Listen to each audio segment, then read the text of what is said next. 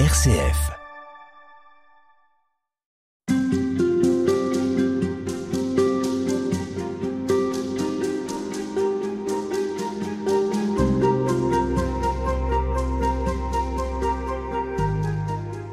Bonjour et bienvenue pour parler aujourd'hui dans Halte spirituelle de sagesse de folie aussi d'une vie avec le Christ et de l'aventure qu'elle suppose. Et cette émission, c'est avec vous, Raphaël Buis, que nous allons la passer. Bonjour. Bonjour. Vous êtes euh, prêtre du diocèse de Lille, vous êtes membre de la fraternité diocésaine des Parvis. On va expliquer tout de suite ce qu'est euh, la fraternité diocésaine des Parvis. Alors c'est une petite euh, communauté qui est née il y a une vingtaine d'années à Lille du côté de Saint-Maurice et puis qui a essaimé depuis dans, le diocèse de Lille. Euh, c'est un ensemble d'une quinzaine d'équipes euh, d'hommes et de femmes, euh, laïcs, quasiment tous, qui essaient de vivre dans la trace spirituelle de Madeleine Delbrel. Voilà, c'est une petite communauté, à peu près 100, 140 personnes qui essaient de de vivre christianisme euh, très ancré dans la vie. Et voilà. Les parvis, donc, c'est... C'est vraiment dans l'intuition du Concile Vatican II qui est de... et, qui est répété très, très souvent par le pape François, c'est vraiment vivre dans, dans, dans, la perspective d'une église en sortie. Non pas une église qui attend que les gens euh, viennent à elle, mais une église qui euh, fait le choix d'aller rencontrer les gens là où ils sont, dans, dans, dans, le quotidien de leur vie, dans les réalités très diverses de, de la société.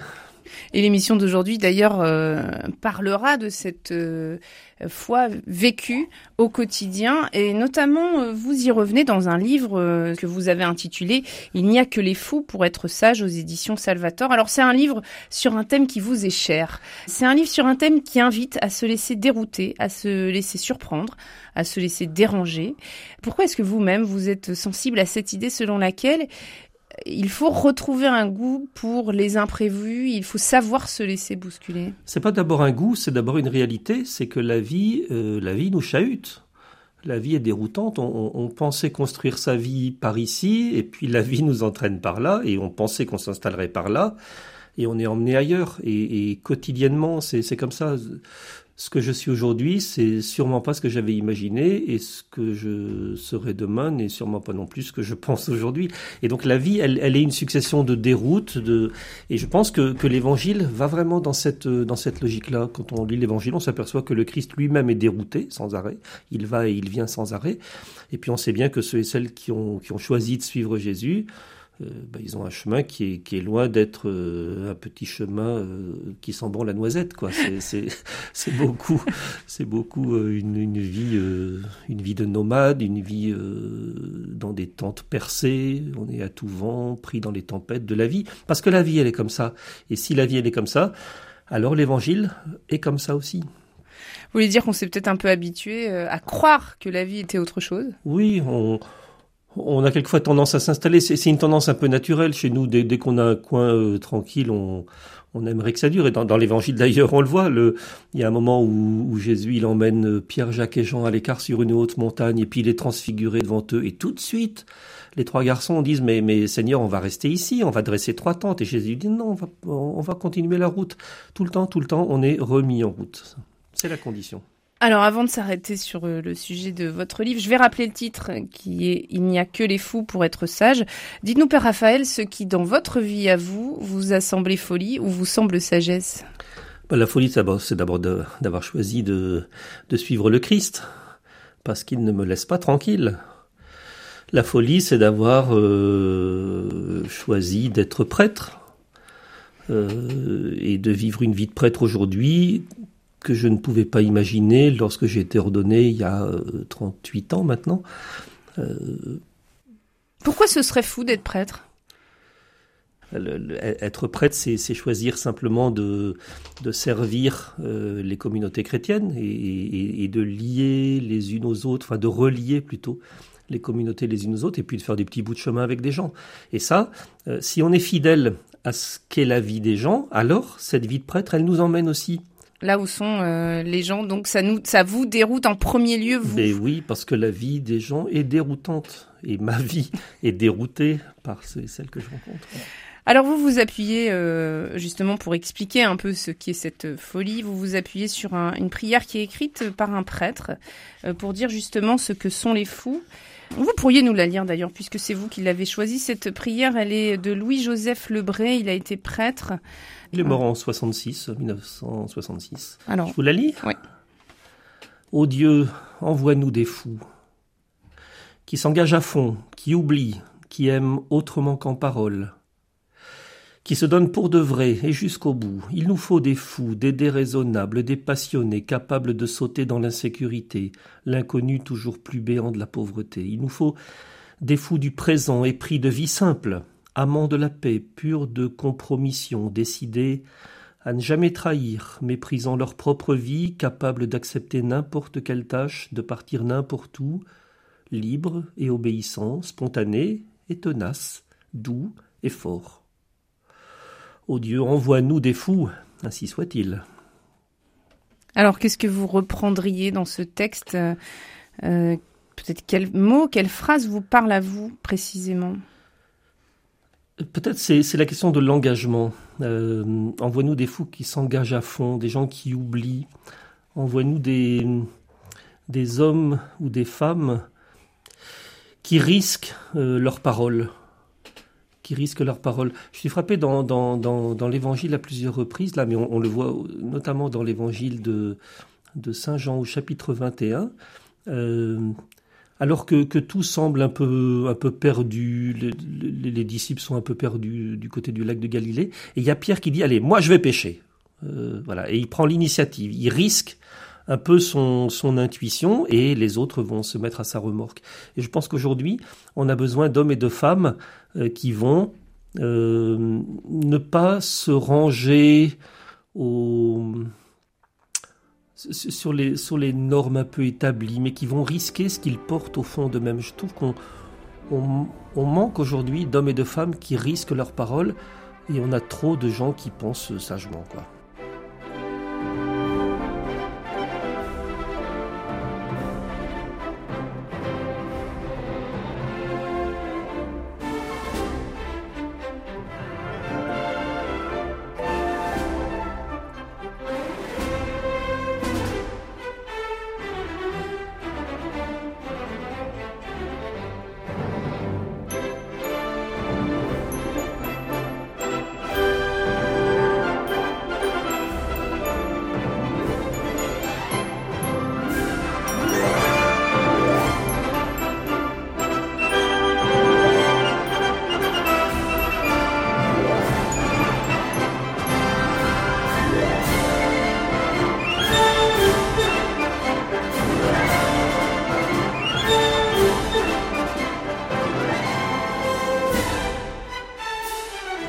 Justement, la sagesse, on n'a pas terminé la question tout à l'heure. Vous nous aviez dit que chez vous, ce qui vous sembliez fou, c'était sûrement d'avoir suivi le Christ, enfin d'avoir voulu suivre le Christ.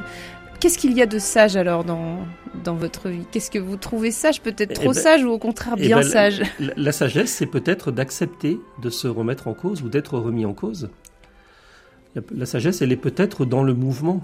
Euh, moi, quand j'étais petit, on m'a dit, Raphaël, il faut que tu sois un garçon sage. Alors j'étais un garçon sage, j'étais obéissant, j'étais euh, bien coiffé, puis euh, j'étais sage à l'école. je- je- Mais est-ce que c'est est-ce que c'est ça qui est attendu de la vie? Est-ce que ce qui est attendu dans notre vie, c'est pas au contraire que on on se risque et qu'on balbutie. Qu'on, qu'on- il s'agit pas de- de- d'entrer dans des normes établies, de correspondre à des schémas. Non, la, vie, elle, elle, elle, elle est pas, elle est pas comme ça. Euh, peut- peut-être que la vraie sagesse, c'est de consentir à être un peu fou. Quoi.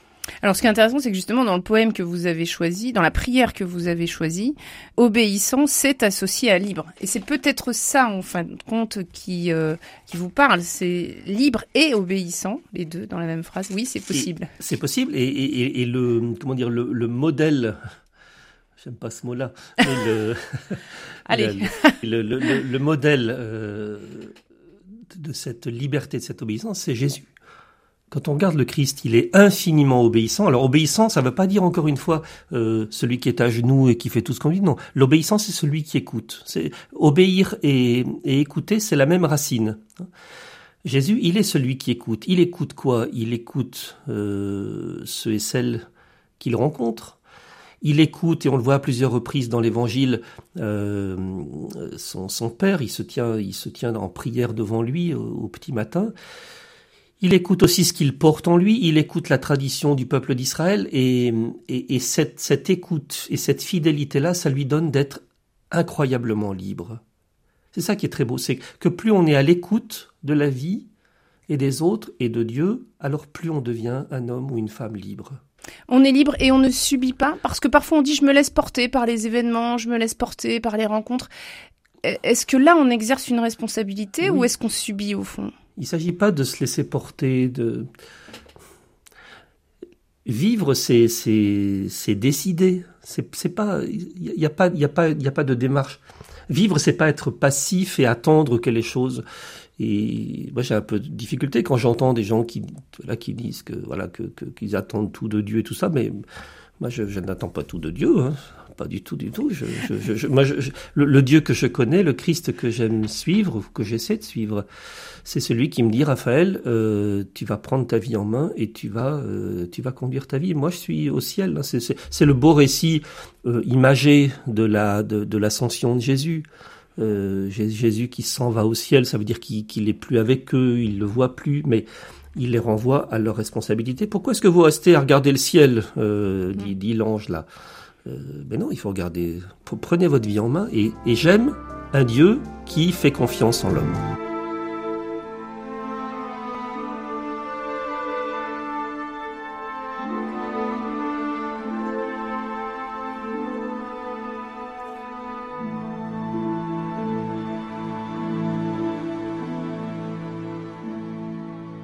La Bible, alors vous diriez que c'est un livre de sagesse rempli d'histoires folles? C'est un livre de sagesse rempli d'histoires folles. Tout le temps. Euh, ça, commence par, un petit peuple euh, qui se retrouve en Égypte, euh, prisonnier de Pharaon, condamné à faire des briques. C'est pas ce qu'il y a de plus palpitant. Euh, et, puis voilà que, ces hommes et ces femmes sentent bien qu'ils sont pas faits pour ça. La vie, ça n'est pas de vivre en esclavage. Et ils vont se, se, tailler, si on peut parler comme ça. Ils vont sortir euh, de l'Égypte et traverser, dit-on, la mer Rouge à pied sec. Bon, alors il y a aussi tout un langage euh, euh, poétique et, mythique dans, dans, ce récit-là. Il faut qu'on le reconnaisse, et puis tous les exégètes le reconnaissent. Mais dans cette expérience de, folie, de, sortie, ils vont reconnaître que Dieu, il est, il est là, quoi.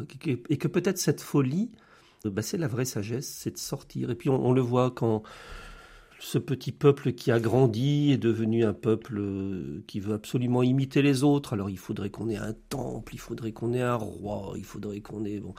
Et, il s'adresse au Seigneur en disant, mais donne-nous un roi. Et le Seigneur dit, mais arrêtez, euh, c'est moi votre roi. Mais non, on veut un roi, on veut un roi. Alors le Seigneur consent. Alors tout ça, c'est des, langages aussi un peu imagés. Hein. Et, alors on va chercher, le prophète va chercher euh, euh, un roi pour ce, pour ce peuple-là, et, alors on va lui présenter des grands gaillards euh, costauds, et voilà. Et puis le prophète va dire, mais non, il n'y en aurait pas un autre petit là qui serait caché derrière les fagots, qui serait près du radiateur.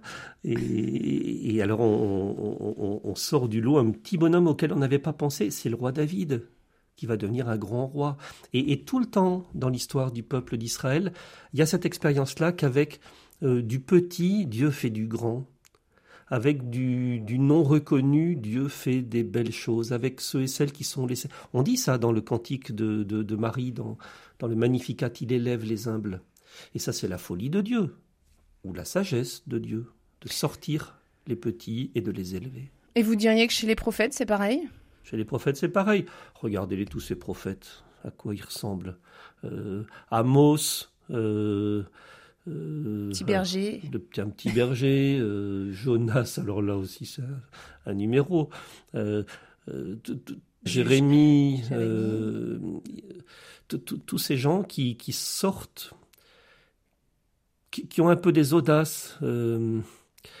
Je pense, je pense aussi au, euh, à Élie qui, qui, est, qui lui est persuadé, parce qu'il il a été conditionné comme ça, et puis c'est souvent ce qu'on pense, que Dieu parle dans les grands événements, dans les tremblements de terre, dans les, dans les ouragans et tout ça, bon, et, il se met dans sa caverne et, et, vient le tremblement de terre, il dit mais non, Dieu n'est pas là, et puis vient la tempête, mais non, Dieu n'est pas là, et puis il y a le, le bruit du fin silence là, et il reconnaît que Dieu passe. Folie, ou sagesse? C'est très lié finalement. C'est très lié. Ce que nous croyons être euh, sagesse est en fait folie, et ce que nous croyons être folie est en fait sagesse. Alors dans l'Ancien Testament, vous évoquez aussi Abraham qui part, euh, on dirait aujourd'hui, un peu le nez au vent. Il part sans savoir où il allait. savoir où il allait. On lit ça dans, le, dans, la lettre aux Hébreux, et Abraham se mit en route sans savoir où il allait. Voilà qu'il entend. Il entend quelque chose, que, que, que la vie, c'est d'être sur la route. Vivre, c'est être, vivre, c'est être sur le chemin. Et je pense qu'il y, a une, y a une prière qui peut habiter euh, constamment les, les, les, les, disciples du Seigneur, euh, les, disciples de Jésus, c'est Seigneur, arrache-moi si je m'arrête. Arrache-moi. En tout cas, c'est ma prière très fréquente, ça. Seigneur, arrache-moi si je m'arrête.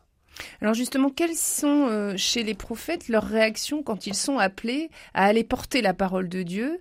On les voit quand même craintifs. Euh, ils n'osent pas, ils sont un peu tétanisés. Qu'est-ce qui, quels sont leurs freins à justement à, cette audace à laquelle vous invitez dans votre livre? Il y a d'abord la peur. Il y a d'abord la peur qui les, qui les tétanise. Euh, cette, cette, ce sentiment qu'ils ne sont pas à la hauteur, qu'ils n'ont pas la capacité, qu'ils ne savent pas parler, euh, ou qu'on les écoutera pas, ils ont peur de mourir aussi. Et voilà, le Seigneur leur dit, mais euh, allez, vas-y et je suis avec toi. Je suis avec toi. Et ça, je, crois que pour nous, c'est une parole forte euh, à entendre. C'est une... Croire qu'il n'y a personne qui, qui n'a pas la capacité de dire parce qu'il est une bonne nouvelle pour les, pour les hommes et les femmes d'aujourd'hui. On est établis comme des prophètes. Aujourd'hui. Aujourd'hui. Aujourd'hui. Est-ce que vous croyez qu'on oublie peut-être la fidélité de Dieu et cette fidélité qui sera un, encouragement, un élan, une audace, justement? On oublie la fidélité de Dieu parce que ça, fait partie aussi de notre pseudo-sagesse de croire qu'on peut compter sur nous-mêmes, de croire qu'on va tout tenir nous-mêmes, alors que le Seigneur passe. Le Seigneur passe à travers nous. Et c'est l'évangile qu'on entendait il y a quelques jours. Dans, voilà, il y a ces disciples là qui sont sur, une, sur la barque et c'est une, une, belle image aussi de ce que sont nos vies. Ils sont sur une barque et la barque elle est, elle est ballottée par le vent, la tempête et Jésus il est là, il dort.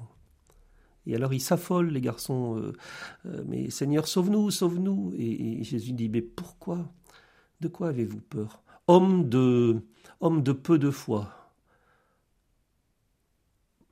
croire, croire que Dieu, euh, croire que le Christ, il accompagne notre chemin. Le chemin, il est tortueux. Le chemin de la vie, il est tortueux pour tout le monde. Il n'y a, pas de gens qui, ont des vies euh, euh, tout à fait lissées. On, est tous bousculés. Et, la foi, la foi, c'est de croire que dans, cette, dans ce chemin-là, il y a quelqu'un avec moi.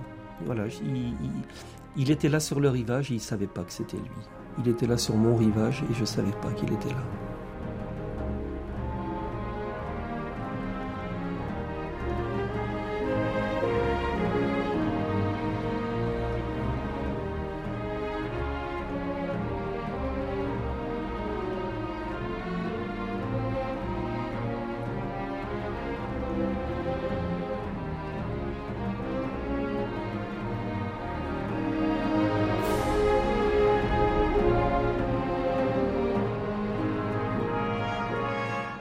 Alors Jésus, justement, dans ce Nouveau Testament, Jésus pose des actes aussi régulièrement qui ont pu paraître un peu fous, justement, qui ont étonné, qui ont surpris. On lit souvent, la foule reste saisie, euh, les disciples eux-mêmes sont, sont, très étonnés par Jésus. Cet étonnement, est-ce que c'est aussi ce qui nous est demandé aujourd'hui, de rester étonné, de rester surpris? Et quels sont ces gestes de Jésus qui vraiment ont dérouté, en premier lieu, ses disciples? Mais il est fou. Il est complètement fou à vue humaine à vue religieuse de l'époque, il est complètement fou. Euh, euh, il, va, à la rencontre de, de personnes qui sont pas recommandables. Euh, il y a des lépreux qui sont mis au banc de la société. Il va vers eux, il n'a pas peur de nouer un dialogue. il y a une samaritaine là, une samaritaine, vous une samaritaine.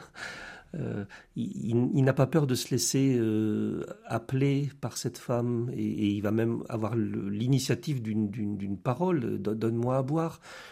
C'est complètement transgressif.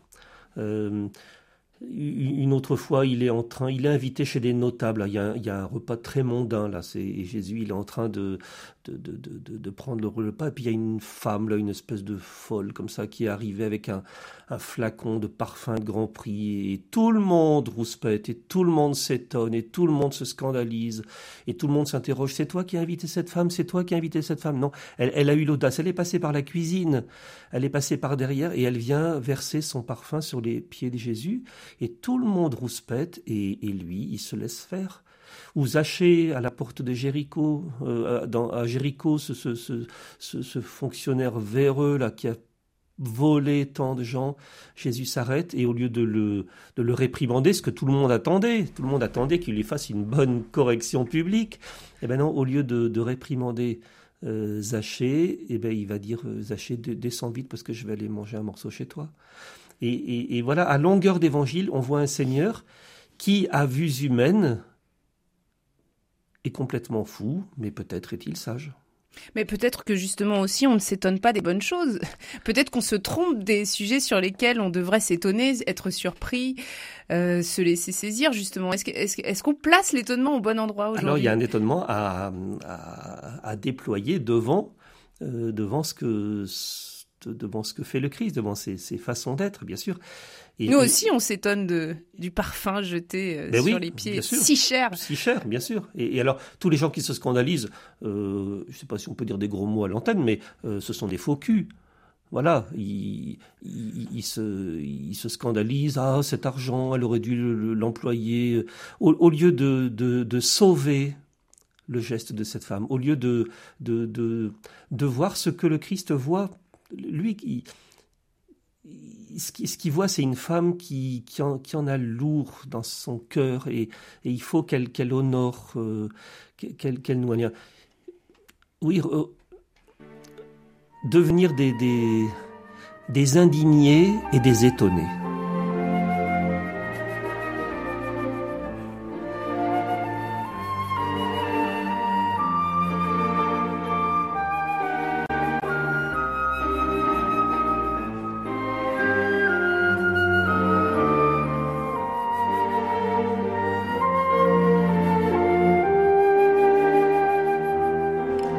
Texte qui vous parle plus particulièrement, qui est un texte euh, qui est tiré du Nouveau Testament. C'est l'évangile de Jésus-Christ selon Saint Jean, et c'est précisément le chapitre 21. Et on va écouter le comédien Frédéric Folcher nous le lire. Après cela, Jésus se manifesta encore aux disciples sur le bord de la mer de Tibériade. Et voici comment. Il y avait là ensemble Simon-Pierre avec Thomas, appelé Didine, c'est-à-dire jumeaux, Nathanaël de Cana de Galilée, les fils de Zébédée et deux autres de ses disciples. Simon-Pierre leur dit Je m'en vais à la pêche. Ils lui répondent Nous aussi, nous allons avec toi. Ils partirent et montèrent dans la barque. Or, cette nuit-là, ils ne prirent rien. Au lever du jour, Jésus se tenait sur le rivage, mais les disciples ne savaient pas que c'était lui. Jésus leur dit, Les enfants, auriez-vous quelque chose à manger? Ils lui répondirent, Non. Il leur dit, Jetez le filet à droite de la barque, et vous trouverez. Ils jetèrent donc le filet, et cette fois il n'arrivait pas à le tirer tellement il y avait de poissons. Alors le disciple que Jésus aimait dit à Pierre, C'est le Seigneur. Quand Simon-Pierre entendit que c'était le Seigneur, il passa un vêtement car il n'avait rien sur lui, et il se jeta à l'eau. Les autres disciples arrivèrent en barque, traînant le filet plein de poissons, la terre n'était qu'à une centaine de mètres. Une fois descendus à terre, ils aperçoivent, disposé là, un feu de braise avec du poisson posé dessus et du pain. Jésus leur dit, Apportez donc de ces poissons que vous venez de prendre. Simon-Pierre remonta et tira jusqu'à terre le filet plein de gros poissons. Il y en avait cent cinquante-trois, et malgré cette quantité, le filet ne s'était pas déchiré. Jésus leur dit alors, Venez manger. Aucun des disciples n'osait lui demander, Qui es-tu? Il savait que c'était le Seigneur. Jésus s'approche, il prend le pain et le leur donne. Et de même pour le poisson. C'était la troisième fois que Jésus, ressuscité d'entre les morts, se manifestait à ses disciples. Quand ils eurent mangé, Jésus dit à Simon-Pierre, Simon, fils de Jean, m'aimes-tu vraiment plus que ceci? Il lui répond, Oui, Seigneur, toi tu le sais, je t'aime. Jésus lui dit, Sois le berger de mes agneaux. Il lui dit une deuxième fois, Simon, fils de Jean, m'aimes-tu vraiment? Il lui répond, Oui, Seigneur, toi tu le sais, je t'aime. Jésus lui dit, Sois le pasteur de mes brebis. Il lui dit pour la troisième fois, Simon, fils de Jean, m'aimes-tu? Pierre fut peiné parce que la troisième fois Jésus lui demandait M'aimes-tu? Il lui répond Seigneur, toi tu sais tout, tu sais bien que je t'aime. Jésus lui dit Sois le berger de mes brebis. Amen. Amen, je te le dis. Quand tu étais jeune, tu mettais ta ceinture toi-même pour aller là où tu voulais. Quand tu seras vieux, tu étendras les mains, et c'est un autre qui te mettra ta ceinture pour t'emmener là où tu ne voudrais pas aller. Jésus disait cela pour signifier par quel genre de mort Pierre rendrait gloire à Dieu. Sur ces mots, il lui dit suis-moi. Alors ce texte, vous dites que vous le lisez, vous le relisez. Qu'est-ce qu'il euh, évoque chez vous? Qu'est-ce qu'il interpelle particulièrement? D'abord, c'est un texte ajouté. L'évangile de Saint Jean, quand on regarde de près, on s'aperçoit qu'il se termine au chapitre 20. Les disciples sont envoyés, et puis voilà, le chapitre 20, c'est le, texte global et cohérent. Il se termine avec le chapitre 20. Et puis quelqu'un, on ne sait pas bien qui, euh, quelqu'un qui est dans la tradition de Saint Jean bien sûr, a rajouté ce chapitre 21. Et ce qui est très intéressant, c'est qu'il tranche complètement avec tout le reste. C'est que on n'est plus du côté de Jérusalem, on est bien après les événements de Pâques.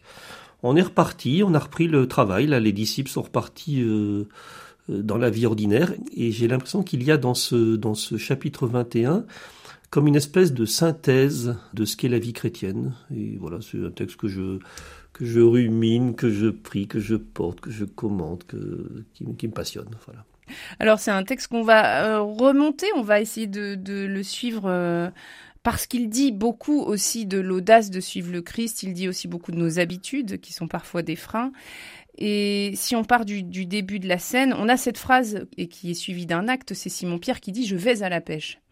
Oui. Alors il demande pas l'autorisation, il y va. Il y va, il, il y va. Il dit pas on va faire un, euh, synode avant, avant d'y aller. Non, non, il, dit on y va. Voilà. Euh, ce qui est très intéressant, c'est d'abord qu'ils sont pas tous là. Ils sont pas tous au rendez-vous. Et ça, c'est très très intéressant parce que euh, si on fait le compte, il devrait être 11 puisque Judas s'est pendu, dit la tradition. Il devrait être 11 et ils sont plus que 7.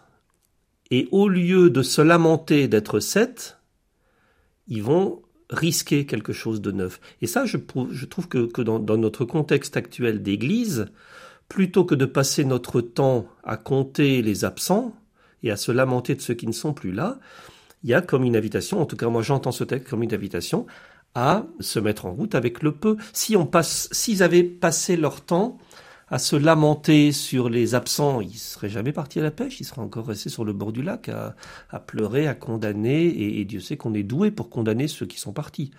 Voilà. Et donc il y a une audace de, Pierre qui dit allez moi moi je, je vais pêcher. Et, il, il, risque ce qu'il est parce que il, il est euh, fondamentalement c'est il, il, est pêcheur dans sa il, a appris le métier de pêcheur quand il était tout jeune et donc il va retourner à, quelque chose de fondamental et d'essentiel pour lui. Il va risquer ce qu'il est.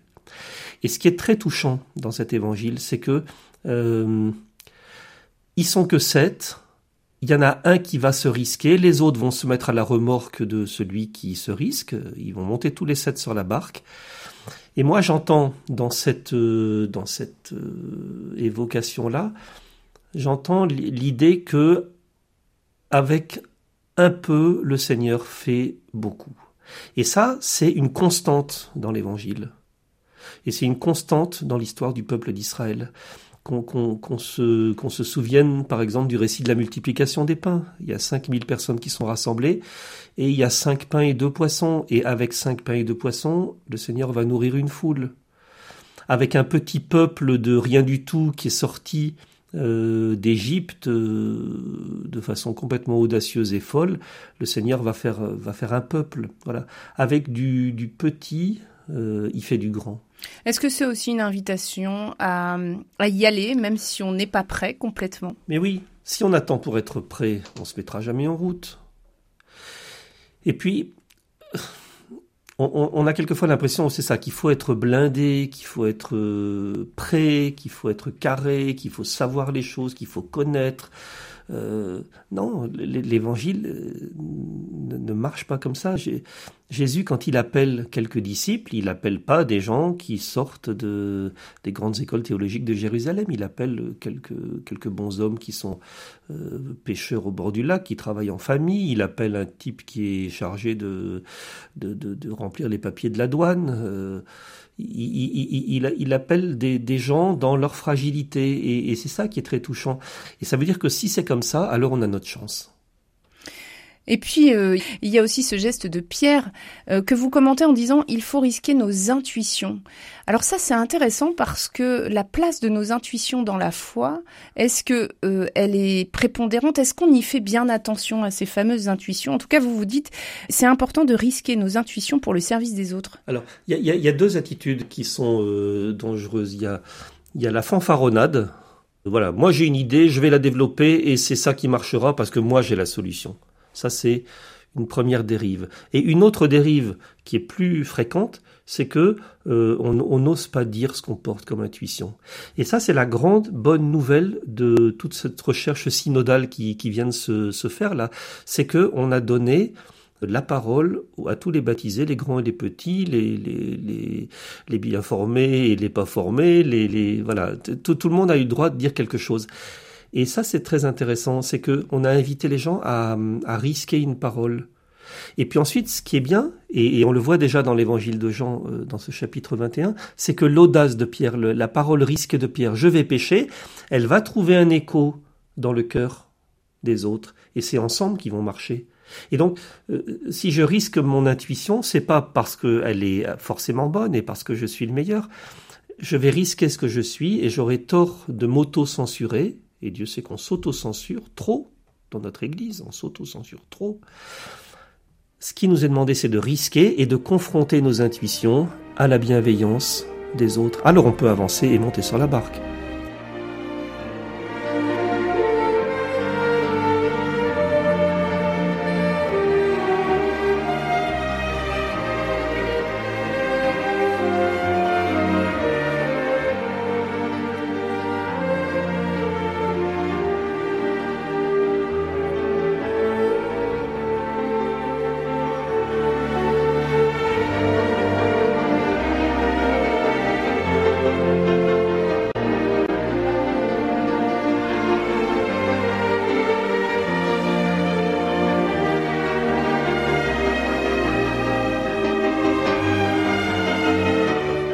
Ouvrage, vous évoquez euh, ce texte de l'Évangile selon Saint Jean, et notamment ce chapitre 21. Et dans ce chapitre 21, il y a euh, une histoire, l'histoire des disciples qui s'apprêtent à aller pêcher. Ils ont jeté leur filet. Pierre a emmené avec lui les autres disciples dans son élan, et ils sont sur la barque, ils ont jeté les filets. Et les filets sont vides. Ils ont travaillé toute la nuit. Et Dieu sait que ce sont des hommes de métier. Ils ont connu la pêche depuis qu'ils sont tout petits.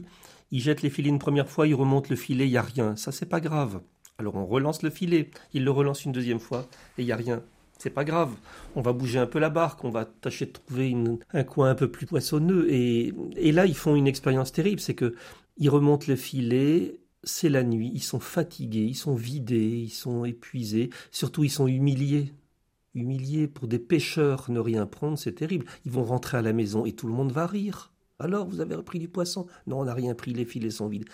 Expérience terrible de l'humiliation que on connaît aussi dans notre vie euh, chrétienne, sentiment quelquefois d'être humilié, d'être incompris, d'être stérile, d'être impuissant. On voudrait tellement, moi je voudrais tellement que des gens découvrent l'évangile et quelquefois je prends des claques. je dis je, mais c'est pas moi seulement, c'est mais surtout après un tel enthousiasme, parce que Pierre, il était très enthousiaste ah, quand, il va pêcher. Pierre, il y croyait. Pierre, il, était persuadé que ça marcherait, son affaire. Et, et ben non, les filets sont vides. Et c'est une expérience que, que, notre Église, elle fait aujourd'hui. C'est, je pense qu'il faut, il faut reconnaître ça euh, très humblement. C'est que effectivement, on déploie beaucoup d'efforts, on se démène, on se fatigue. Quelquefois, on s'use. Quand on s'use, c'est grave on se fatigue, ça c'est moins grave.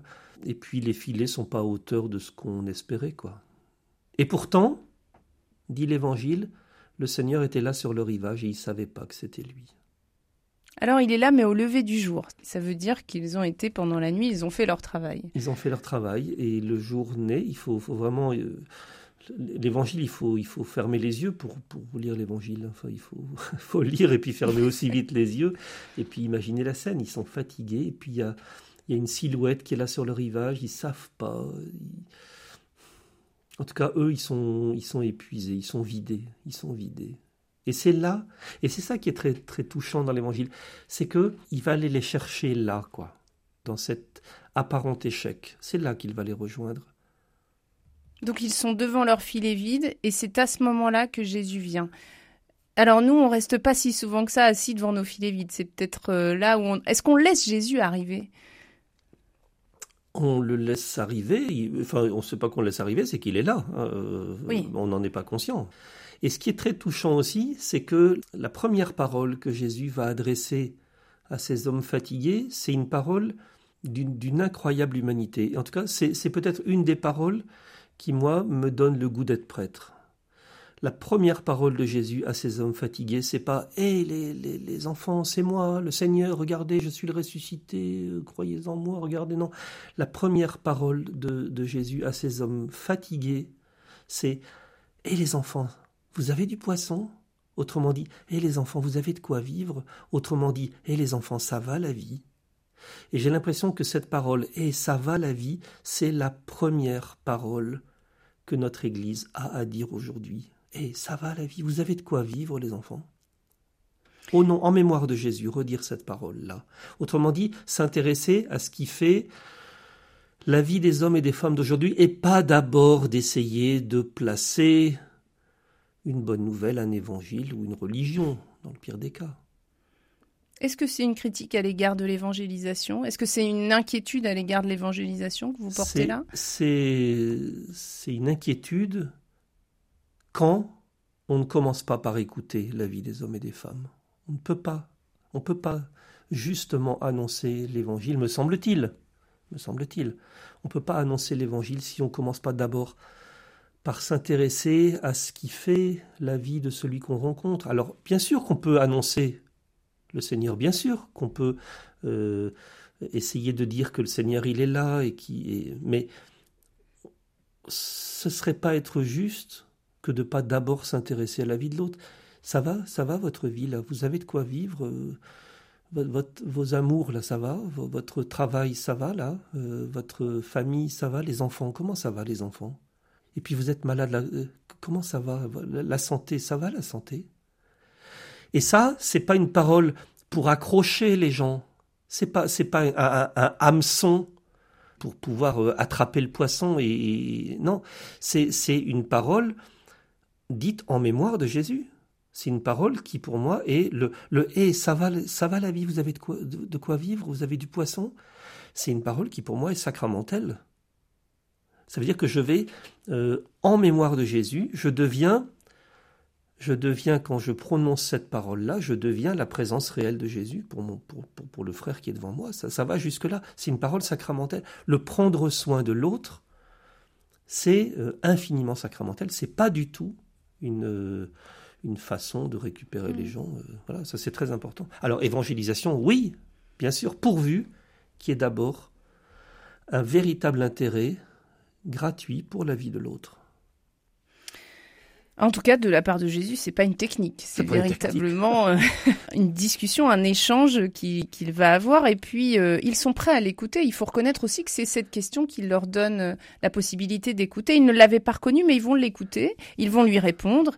Et c'est après, alors que Jésus va leur donner un conseil qui sera vraiment euh, prolifique puisqu'ils vont jeter le filet et cette fois-ci, euh, ils, vont avoir un mal fou à le tirer. On peut-être simplement redire aussi que cette scène, elle se déroule après la mort de Jésus. C'est une apparition du ressuscité. C'est écrit dans le texte, mais c'est bien de le redire. C'est Jésus qui leur apparaît. C'est aussi pour ça qu'ils ne le reconnaissent pas au tout début, mais qu'ils vont entendre sa voix. Alors ils jettent le filet, le filet à droite. Oui, alors d'abord avant de lancer le filet, ils entendent le cri de Jésus. Et quand ils entendent euh, les enfants, ça fait du bien. C'est un mot qu'on entend très peu dans l'Évangile. Les enfants, il y a, une fraîcheur, il y a une tendresse, et ça, ça vient réveiller quelque chose en eux. Ça vient réveiller sûrement le souvenir d'une amitié profonde. Et c'est dans ce souvenir-là qu'ils vont le laisser parler. Et alors il va leur dire, ben, les enfants, vous avez du poisson? Non. La réponse, elle est, elle sèche, quoi. Non. C'est une réponse d'homme fatigué. Fichez-nous la paix. Non. Et Jésus dit, ben, lancez à droite. Et alors ça veut dire quoi? Ça, veut dire continuer votre métier. Il leur dit pas vos filets sont vides, bon c'est pas grave, devenez commerçant, devenez boulanger, devenez euh, euh, allez travailler dans les champs. Non non, il dit restez sur votre barque, continuez à faire ce que vous êtes dans vos profondeurs, mais faites-le autrement. Et ça, je, me dis que, que, pour, en tout cas pour ma vie, mais je pense aussi plus largement pour, pour notre vie d'Église, cette invitation à faire la même chose mais autrement, c'est quelque chose de très intéressant. Et je pense que notre pape François, là, eh bien, il est tout à fait dans cette ligne-là. Il nous invite à faire Église, à rester fidèle à une vraie tradition, une vraie tradition qui est belle, mais à la vivre un peu différemment, à la vivre un peu autrement. Et ça, c'est alors on n'a pas la solution parce que c'est, c'est, c'est, il donne pas les clés. Il, faut faire autrement, mais Jésus il dit pas. Euh, Jésus dit quand même jeter le filet à droite. Oui, ça veut dire faites autrement. Hein, mais, mais voilà. Et, et, on le sent bien aujourd'hui. Enfin, le, le, récent synode là. Euh, il montre ça, que tout, tout, le monde aspire à autre chose, et en même temps tout le monde aspire à la même chose, mm. mais autrement. Donc on va continuer à lancer les filets, mais on va tâcher de faire autrement. Alors comment? Alors on va chercher ensemble. Et là, il faut que les disciples de Jésus, les disciples missionnaires, comme on dit, ils aient l'audace de dire, allez, moi j'ai une idée on va peut-être faire comme ça. Et puis les autres diront, bah, ah oui, c'était une bonne idée. Ou, ben, Et puis ils vont moduler un peu les choses, mais on va se risquer à faire un peu autrement. Ça, c'est, le côté passionnant de l'évangile, et puis de la vie chrétienne, c'est, de, c'est de chercher ensemble comment on va faire autrement.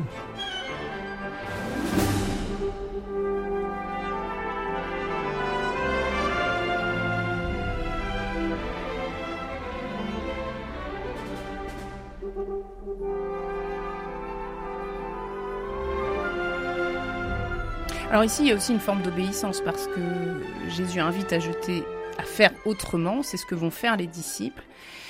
Et le résultat, c'est deux choses. À la fois un filet rempli plus qu'il ne faut, et c'est aussi la reconnaissance par euh, le disciple que Jésus aimait, donc on comprend que c'est Jean, de dire c'est le Seigneur. Oui. Alors là, aussi, il faut regarder la scène.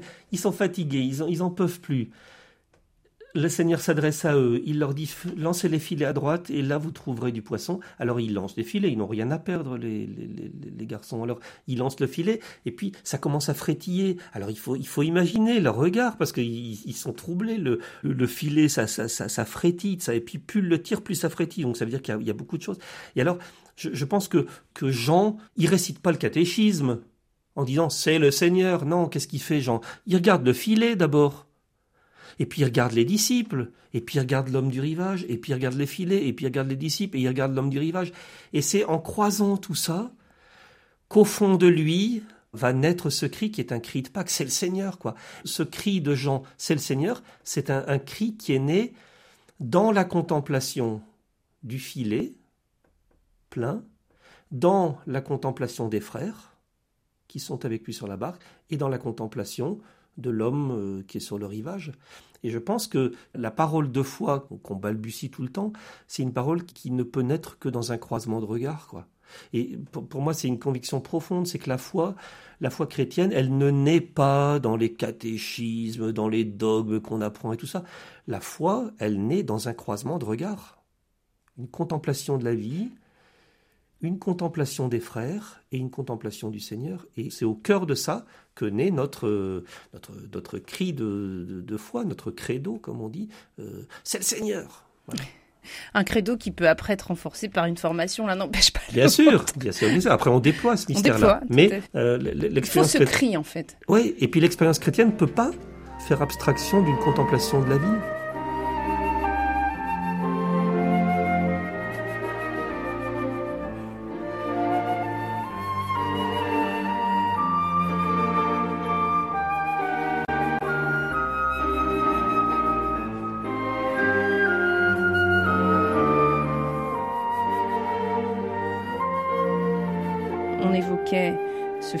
Qui est lancé plusieurs fois, qui n'apporte pas de poisson, et puis Jésus qui apparaît sur le rivage et qui va les aider en leur donnant euh, ce conseil de, pêcher à droite, en tout cas qui va les accompagner.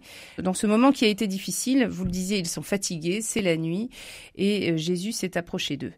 Il les a aidés, tous ses disciples qui vont se retrouver autour de lui se rassemblent euh, cette fois sur le rivage. Et alors c'est intéressant parce que donc les filets se remplissent, Jean crie c'est le Seigneur. Il reconnaît que cet inconnu euh, du lac, là, il est, il est vraiment euh, le, Seigneur. Et, ce qui est très beau, c'est que quand ils vont débarquer, quand ils vont s'approcher du rivage, le feu sera déjà allumé. Et, ce, qui me parle beaucoup, c'est que c'est pas un feu, c'est pas un feu de la veillée pascale, c'est pas flambant, c'est un feu de braise.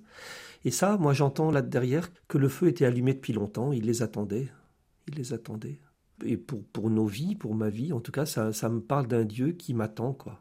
Quand, quand, quelquefois ma, ma, pêche elle est, elle est infructueuse, quand quelquefois je suis fatigué ou quelquefois désolé, euh, croire qu'il est déjà là sur le rivage et qu'il prépare, euh, qui prépare un feu de braise, il y a déjà du poisson qui, qui grille. Et ça, c'est une bonne nouvelle. C'est quelque chose qu'on oublie, le fait qu'on soit attendu? Mais oui, on oublie. On, on, on pense toujours qu'il faut faire entrer le Seigneur dans notre vie, mais il ne faut pas faire entrer le Seigneur dans notre vie parce qu'il y est déjà. Il s'agit de reconnaître qu'il est là. Et tout, l'art de la vie chrétienne, c'est ça. C'est pas de faire entrer Dieu dans nos vies. C'est pas de, pas de remplir nos vies de Dieu. C'est d'ouvrir nos vies à Dieu. On n'est pas dans une logique du remplissage, mais de l'ouverture. Il est là sur mon rivage et il m'attend et j'ai qu'à le voir. Qu'à le voir. Et alors, là, pour le voir, c'est pas fin, parce que on s'aperçoit aussi dans l'évangile que tout le temps, le ressuscité, il est compliqué. Enfin, il n'est pas compliqué, c'est, mais c'est jamais euh, immédiat. Il faut toujours un peu de temps, il faut toujours des médiations pour qu'on le reconnaisse. On, voit ça au matin de Pâques, quand, quand Marie, elle va au tombeau avec. Euh, avec ses huiles euh, essentielles, euh, ou, bien quand, ou bien quand les disciples d'Emmaüs euh, marchent, ils reconnaissent pas Jésus tout de suite. Et, nous, c'est pareil dans nos vies. Il est là sur mon rivage, mais il faut du temps pour que je reconnaisse, et puis il faut quelquefois que des gens, que des frères ou des sœurs m'aident à le rencontrer. Mais à quoi reconnaître le Christ aujourd'hui dans nos vies?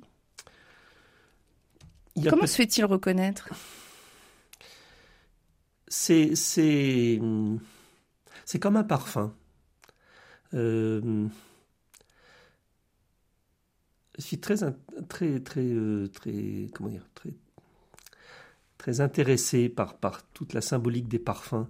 Euh, Quelquefois, on, entre dans une pièce et on, sent quelque chose, on dit, mais ah, il est passé par ici, cette personne est passée par ici, elle, elle, est plus là, mais elle est passée par ici. Ben, je crois que la reconnaissance de Jésus dans nos vies, elle, est un peu de cet ordre-là. Il y a un parfum dans nos vies qui dit quelque chose de l'Évangile, et le parfum, c'est euh, la joie, c'est la paix intérieure, c'est euh, la confiance, c'est la bienveillance. Ça, c'est euh, ce sont des signes du, du, passage de Dieu dans nos vies. C'est un, parfum qu'il laisse. Il y, a, il y a un parfum d'évangile dans nos vies.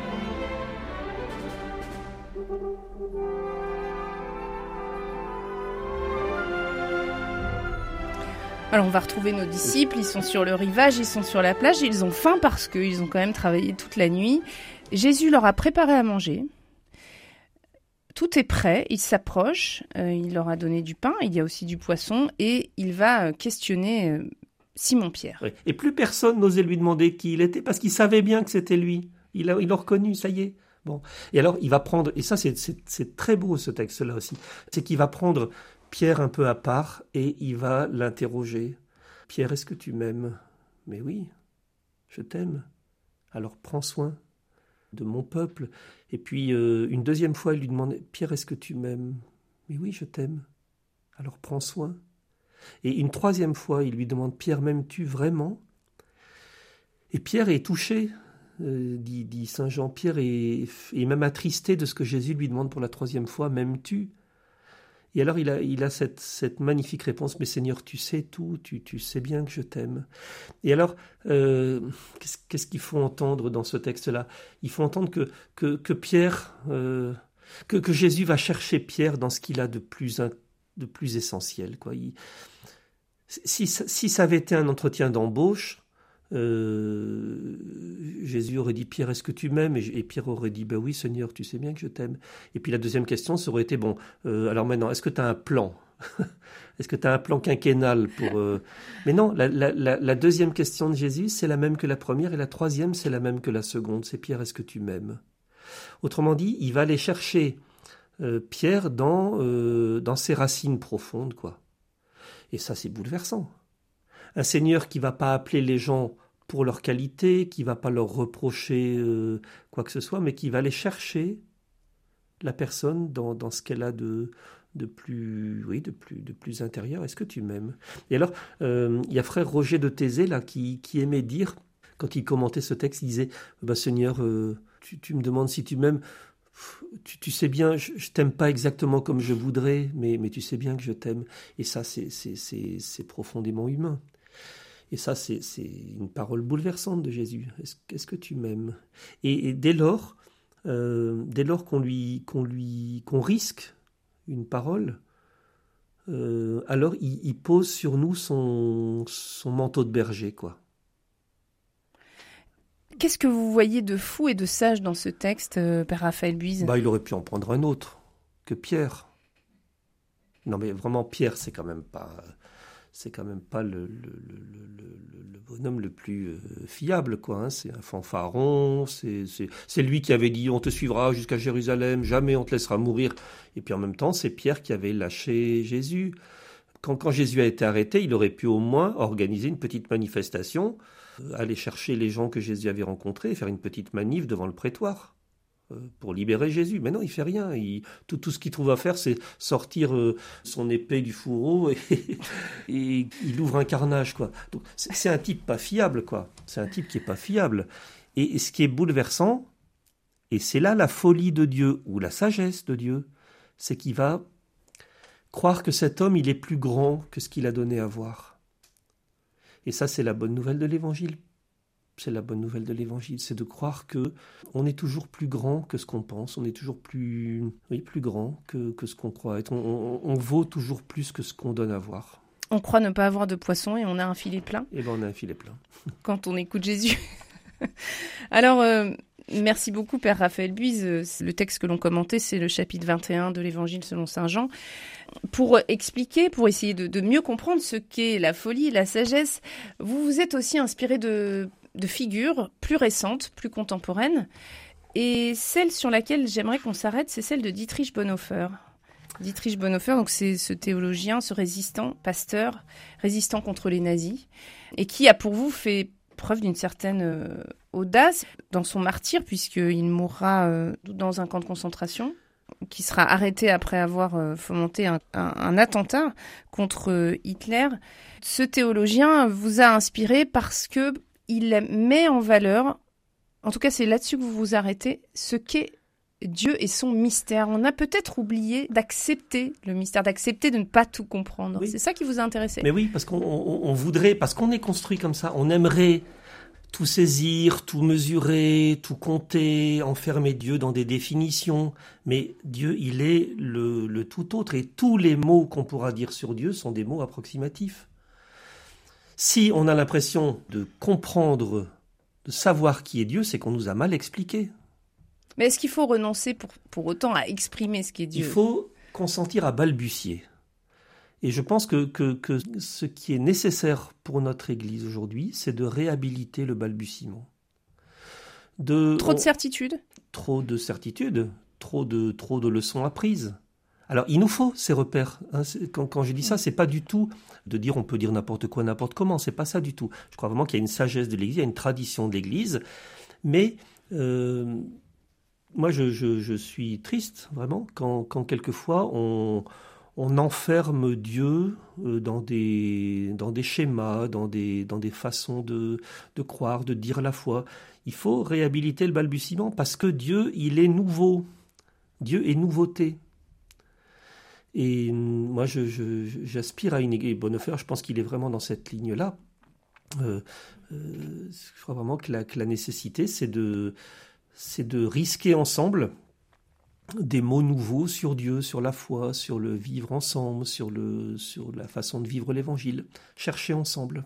Vous appelez à une foi vivante, vous appelez à être comme Saint Jean, à s'écrier c'est le Seigneur, après avoir un peu confronté, évoqué, échangé. Voilà, de, prendre le temps de parler ensemble. Prendre le temps de parler ensemble et de contempler la vie, et toujours de nous accrocher à, la personne de Jésus. Quoi. Euh, quand, Jésus est sur la, barque qui est prise dans la tempête, là, vous savez, euh, il y, a ce moment où les disciples sont complètement affolés, et quand, Jésus leur dit homme de peu de foi, euh, la, vraie traduction c'est vous manquez d'adhérence.